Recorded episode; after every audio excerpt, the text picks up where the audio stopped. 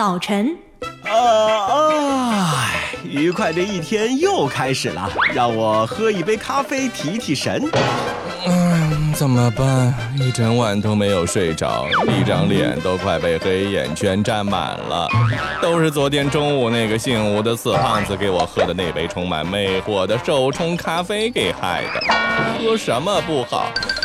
偏偏爱喝咖啡，还非得在我面前喝，害得我一个没忍住，痛苦了一整晚，气死我了。中午，哎呀，吃的好饱啊！哎呦，不行，一吃饱就想睡觉，我得赶紧去喝杯咖啡，为下午的工作充足电量。呃，晚上没睡好，吃午饭的精神都没有。可是这才只有十二点，还有五个小时才下班，并且这还是在不加班的前提下。呃，怎么办？漫漫工作日何以撑过？啊，不行，我绝不能再喝咖啡了，再喝三天三夜都别睡觉了。可是我现在真的很困啊，可我又不能睡觉，我需要工作啊，烦死人了。傍晚，哎呀，一天的工作就这么愉快的结束啦，走喽，健身去喽！哎，等等，健身前让我再冲一杯咖啡，据说健身前喝咖啡减肥效果翻倍。啊，不行了，不行了，我已经完全回不了家了。让我在办公室趴会儿，我实在撑不住了。咦，哪来的一股异香？我的天哪，是咖啡！不行不行，我得赶紧撤，再闻下去，这个月就和睡眠永别了。哎，你这么快就走啊？前面不是还说困死了吗？要不要喝杯咖啡提提神啊？哎，那真是的，下个班至于这么着急吗？又没有人在等你共进晚餐了，奇怪。环球地理，大家好，我是胖胖。各位好，我是 Tommy。有人一天三杯咖啡，有人见到咖啡就想逃。那到底是什么造就了我们面对咖啡时如此巨大的差异呢？答案可能就出在我们对咖啡因敏感性的遗传上。科学家们发现啊，神经过敏、失眠，甚至尝到苦味儿，都受到基因编码微小变化的影响。对于全世界的不少人来说，一整天从一杯温暖的咖啡开始。而随着季节的轮转更替，当一些人的生物钟陷入混乱之时，一两杯咖啡或许就可以帮助他们和困意说拜拜。但对于那些睡眠不足的人来说，咖啡简直就是毒药。即便是少量的咖啡因，都会造成他们的紧张不安，或者说整夜的无法入睡。那为什么咖啡因对人们的影响差别这么大呢？部分答案啊，其实就藏在我们的基因里面。美国伊利诺伊州芝加哥西北大学的咖啡因研究员发现啊，与生俱来的遗传因子会帮助自我调节咖啡因摄入。而有趣的是，这些基因影响我们比想象的要大很多。随着时间推移，经常喝咖啡的人呢，会对咖啡因产生一定程度的耐受力。不过，如果减少喝咖啡啊，这种耐受力呢也会随之减退。而如果你拒绝咖啡，是因为它会带来焦虑、失眠或者恶心，那么这可能就和变异有关了，甚至啊是你的 DNA 里面的某个单核苷酸的改变所引起的。一切呢是始于身体如何处理在体内流动的咖啡因，这个呢是新陈代谢系统的工作。具体到咖啡因，大部分的工作呢是由两个基因完成的，其中一个呢产生一种苷酶，代谢掉大约百分之九十五的摄入咖啡因，另一个呢则负责控制苷酶的数量。这些基因呢是共同决定了血液中有多少咖啡因在循环，持续多长时间。遗传变异呢就会导致一些人咖啡因代谢速度下降，和那些代谢变快的人相比，前者所消耗的咖啡可能更少。换言之，如果你是一个代谢快的人，那吸烟其实也会促进你的新陈代谢。咖啡因呢是不会逗留太长时间的，也就不会对你的大脑刺激中心产生持久的影响。所以呢，这个时候的你需要再来一杯咖啡。但如果你产生的酶比较少，那么更多化学物质会在体内停留更长的时间，这也就意味着咖啡因作用的时间也会更长久。而至于咖啡因对大脑活动和奖励中枢的影响，以及焦虑、失眠和肠胃不适等副作用，则是由另一组基因控制的。早晨的睡意和午餐后的困倦都和腺苷有关系，它会减缓神经活动，阻止大脑中许多让人感觉良好的物质的释放，包括多巴胺。那当咖啡因在血液中循环的时候呢，大脑受体和身体其他地方的腺苷则会被轻松取代，让我们变得清醒起来。行走小百科，腺苷受体的表达受到一个特别的基因控制。很多研究指出，这个基因中的变异会影响我们对咖啡因的反应。譬如，有些人即便只是在清晨喝了一小口咖啡，也会造成失眠。它还和焦虑有关。二零零八年的一项研究发现，每天一百五十毫克的咖啡因，也就是连锁咖啡店大杯的卡布奇诺的咖啡因含量，就会让那些带有某种基因变异的人产生破坏性的焦虑。而另一项研究则发现啊，腺苷受体的变异和一些人的恐慌症也有关系。嗯，二零一八年四月发表于《药理学评论》的一项研究认为，一些人不喝咖啡，只是因为他们把咖啡和负面的副作用联系在了一起。那这一点呢是有道理的。而法国健康和医学研究所的咖啡因研究员则表示啊，咖啡因的摄入量针对不同的国家和个体有很大差异。那这种差异性部分就是源于一些人在摄入咖啡因之后出现的。焦虑、心跳过速和紧张等副作用。与此同时，一种多巴胺受体基因的变异也会影响我们对于咖啡的好恶。研究人员还发现啊，负责运送化合物穿过血脑屏障的某种基因，可能会影响有多少咖啡因抵达我们的中枢神经系统。嗯，那除了咖啡因之外啊，咖啡之所以会成为提神饮料，和它本身所特有的味道和香气呢，也是有关系的。而这组因素呢，也和基因有关。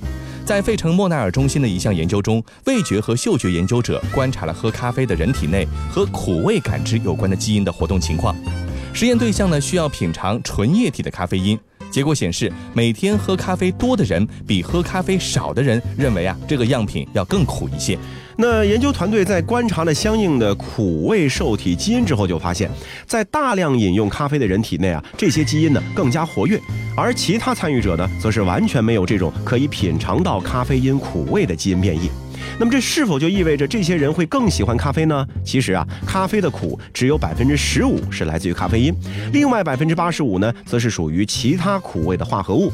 苦味受体有很多，但咖啡里呢也有很多不同的苦味，所以呀，我们必须以咖啡为基础研究遗传学，因为每种咖啡也是不同的。是的，研究人员就指出啊，咖啡因呢还会影响某些人的感觉通路，但具体方式现在还没有完全理解。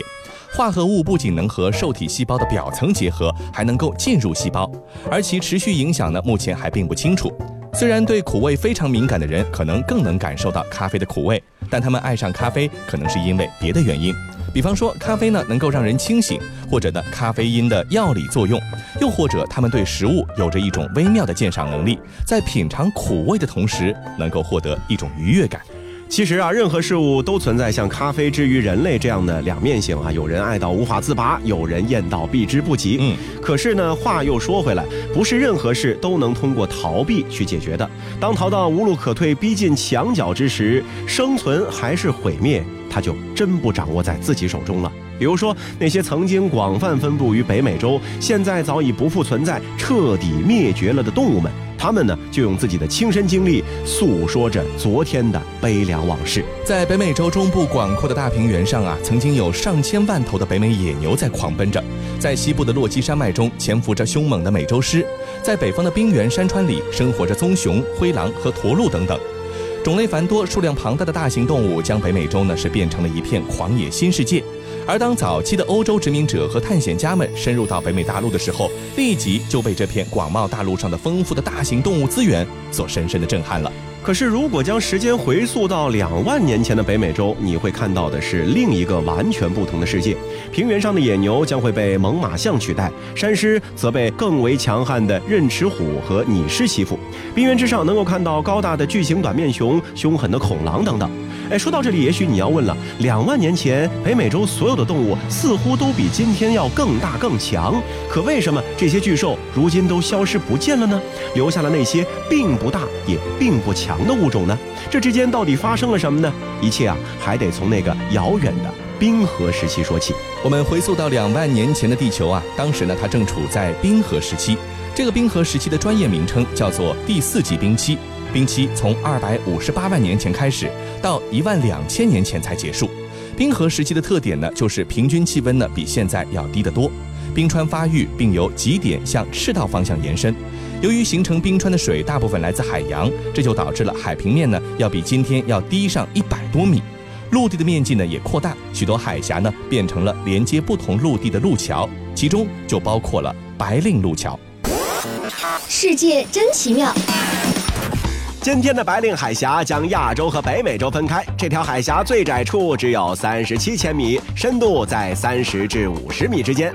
冰河时期海平面的下降，让白令海峡露出海面，变成一条连接亚洲和北美洲的天然路桥。大量动物得以沿着白令路桥从亚洲进入北美洲。著名的动物就包括了猛犸象、剑齿虎、棕熊、野牛、驼鹿，还有驯鹿等等。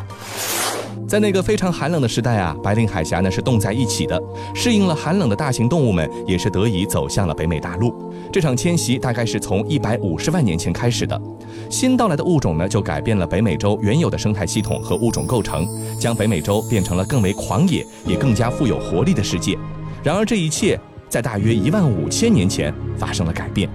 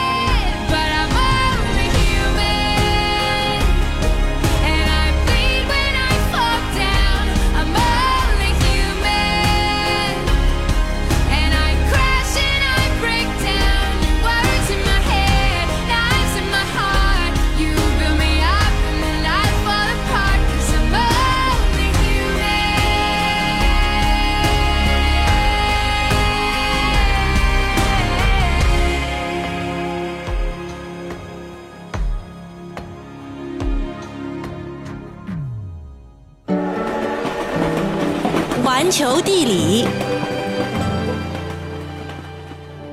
欢迎回到环球地理。大家好，我是胖胖。各位好，我是 Tommy。在大约一万五千年前，到底发生了什么变化呢？其实啊，就是又有一群身体结构怪异、体表缺乏毛发、以两只脚行走的哺乳动物，也通过了白令路桥来到北美洲。那他们呢，就是智人。嗯，那这里要补充一下，进入北美洲的智人和我们现代人类呢，其实是有共同祖先的，时间可以追溯到距今三十五万到三十万年前的非洲。那那个呢，其实就是我们共同认为的人类诞生的地方。于是啊，智人呢就成为了从亚洲进入北美洲的最后一种哺乳动物，但是却是抵达北美洲的第一批人类，比哥伦布要早了一万五千年。那这种看上去貌不惊人的动物啊，将干出一番惊天动地的大事来。来到新世界的智人们呢，是不知疲倦，沿着北美的西海岸一路南下，在一千多年之后就抵达了南美洲最南端的地方。完成了用双脚穿越整个美洲的壮举，但这场史诗级的大旅行啊，对于生活在北美大陆上的动物们来说呢，就是一场不折不扣的大灾难了。因为智人们在行动的沿途呢，是需要大量的蛋白质补充，而体型硕大又没有警惕性的北美动物们，显然就是他们眼中行走的蛋白质了。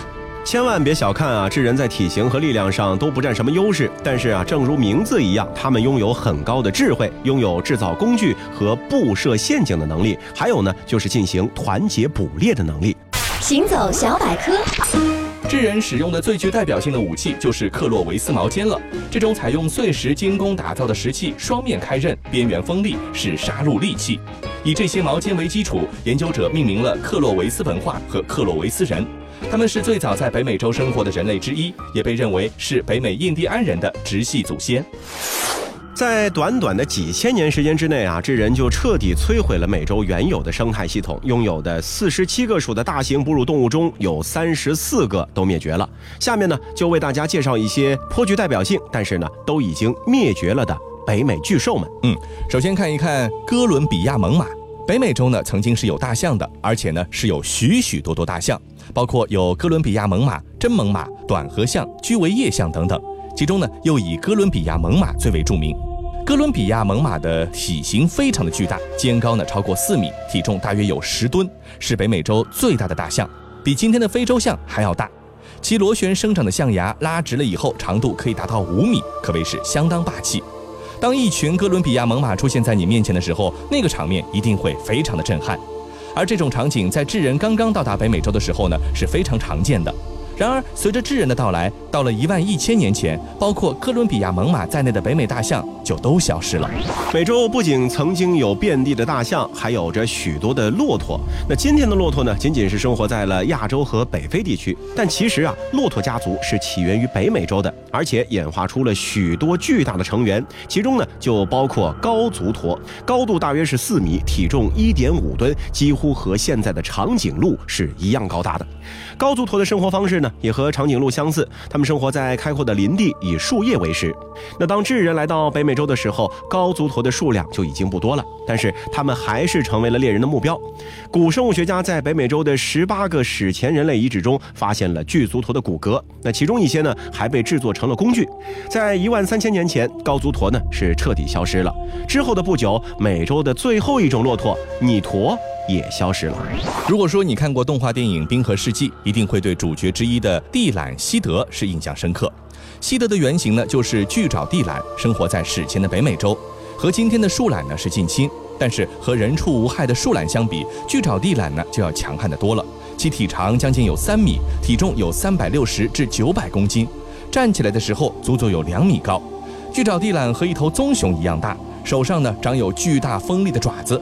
专门用来对付食肉动物，巨爪地懒呢曾经是广泛分布在整个北美大陆之上，最北呢达到了寒冷的阿拉斯加，因此呢是智人进入北美洲之后最早遇到的大型哺乳动物之一，这也就成为了他们的死亡宣告。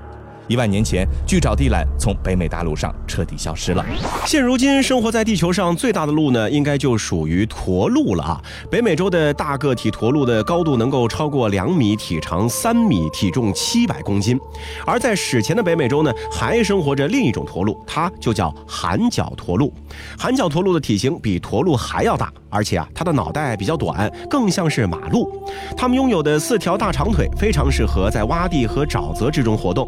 那有观点认为，寒角驼鹿是在驼鹿的竞争下所灭绝的。但是啊，它消失的时间却和智人到达北美洲的时间有着惊人的吻合。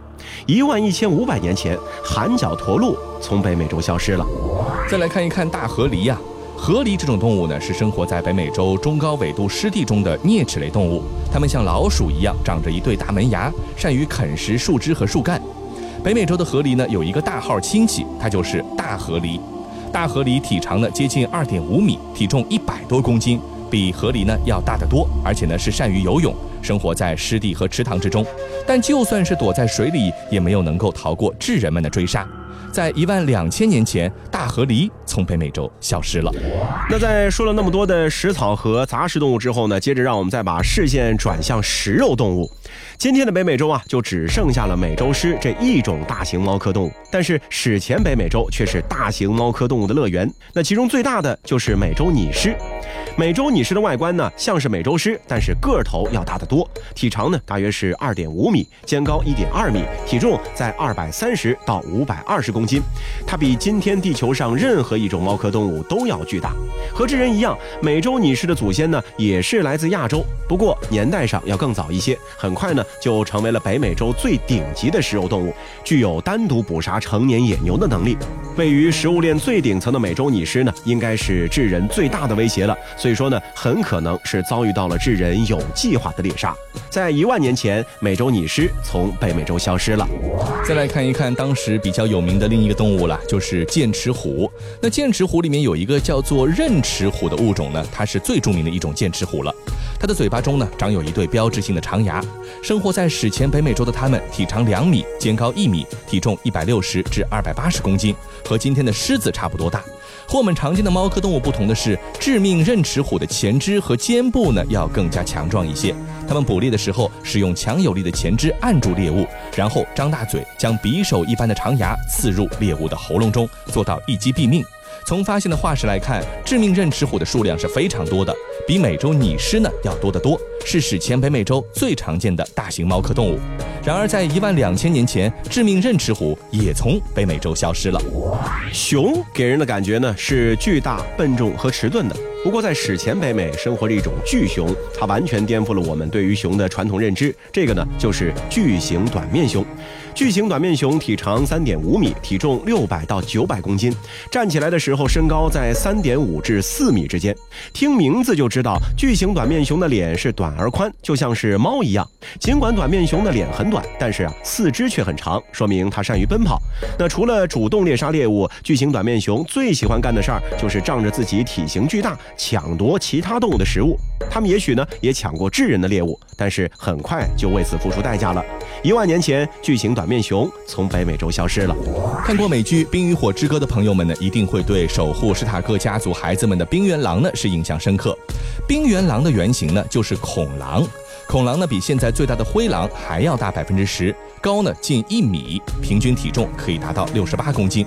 从外形上看，恐狼呢似乎和灰狼没有什么两样，其实它的脑袋更大，骨骼呢也更强壮。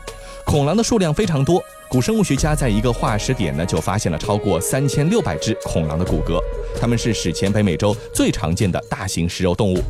可在北美洲遇到了第一批人类之后，一万年前恐狼从北美洲消失了。那以上呢，只是我们简单的为大家介绍了一些曾经生活在北美洲的大型哺乳动物，它们都有一个共同点，那就是在智人到达北美洲之后的几千年的时间里面，全部消失了。那很多人听到这儿可能有疑问了：智人真有如此大的能力，可以杀死那么多的大型动物吗？事实呢，可能也不完全是这样。嗯，在一万两千年前啊，随着第四次冰期的结束，地球的气候呢也发生了剧烈变化，导致了环境的改变。对于已经进化成适应专门环境的大动物来说，无异于是灭顶之灾。正在此时啊，智人来到北美洲。凭借先进的手工武器和动物争夺生存空间，加速了一些大型物种的灭亡。那还有一些专家认为啊，不是智人的猎杀，而是智人带来的致命病毒，让没有免疫力的动物呢是大受其害。几个原因综合在一起，就导致了北美洲的大型动物的灭绝。那这一切啊，就好像是一万多年之后，欧洲人带着枪炮、细菌和钢铁，找到了智人的直系后代们时所面对的情况有点相似。好了，以上就是这期节目的全部内容。非常感谢您的收听。如果您喜欢我们的节目，也欢迎您订阅我们的专辑。这期节目就是这些，我们下期再见。流浪是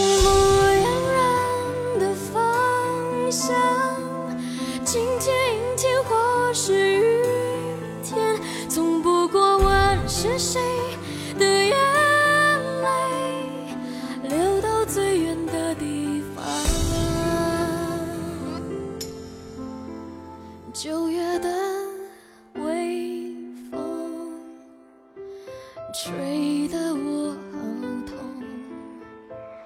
蒲公英在飞翔，没有了方向。